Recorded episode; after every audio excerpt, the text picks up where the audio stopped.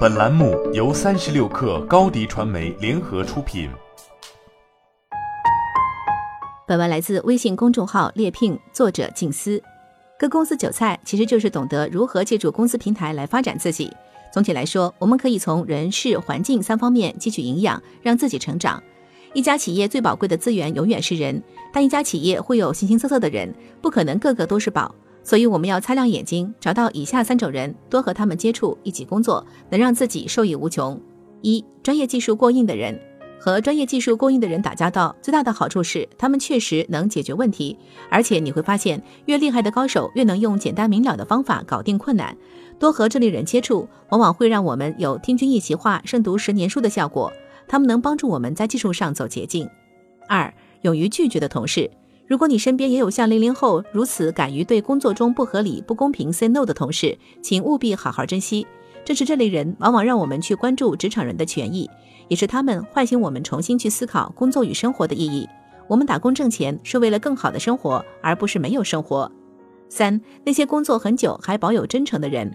哈佛商业评论曾做过一项关于员工真诚度与工作绩效的六周实验，得出的结论是，只有在工作中真诚地做自己，工作时我们才会专注投入，让自己的才能在工作中发挥出最大效果。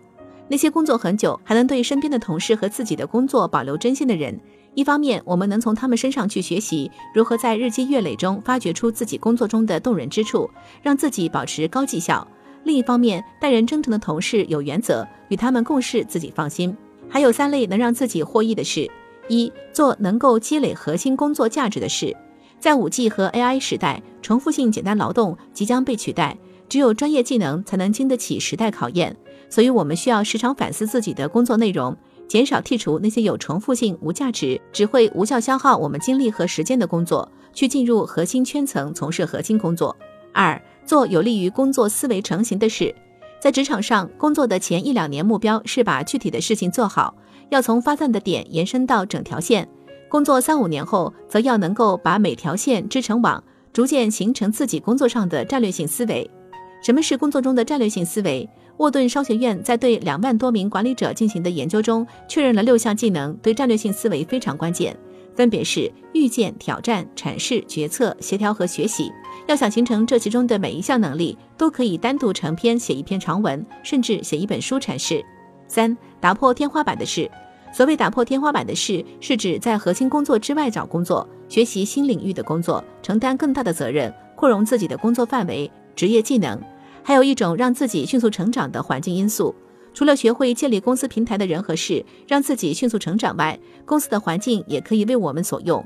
其中最重要的环境因素就是办公氛围。因为我们一天中有很多时间是待在公司或者和同事打交道，一个好的办公氛围对身心健康很重要。我们可以在每天的工作中来确认自己喜欢什么样的办公氛围，与怎样的一群人打交道。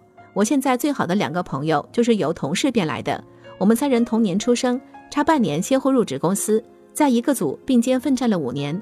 五年里的合作、协助、沟通，让我们从同事关系变成了好友关系。五年后，我先离开了公司。另一位朋友从上海公司调去北京，几年后也离开了公司，选择出国留学。现在只有其中一位朋友还留在原公司。虽然现在三人各奔东西，但那种一起经历过事后沉淀下来的感情是很牢靠的。所以，选择一份让自己舒适的办公氛围，和一群志同道合的人并肩作战，不仅是能力上的增长，也是情感和精神上的回报。企业和员工很容易站在对立面，其实大可不必。我们彼此需要，又各有所需。而具有健康关系的企业与员工是能够相互成就、共同成长的。好了，本期节目就是这样，下期节目我们不见不散。新媒体代运营就找高迪传媒，微信搜索高迪传媒，有效运营公众号、抖音、小红书，赋能品牌新增长。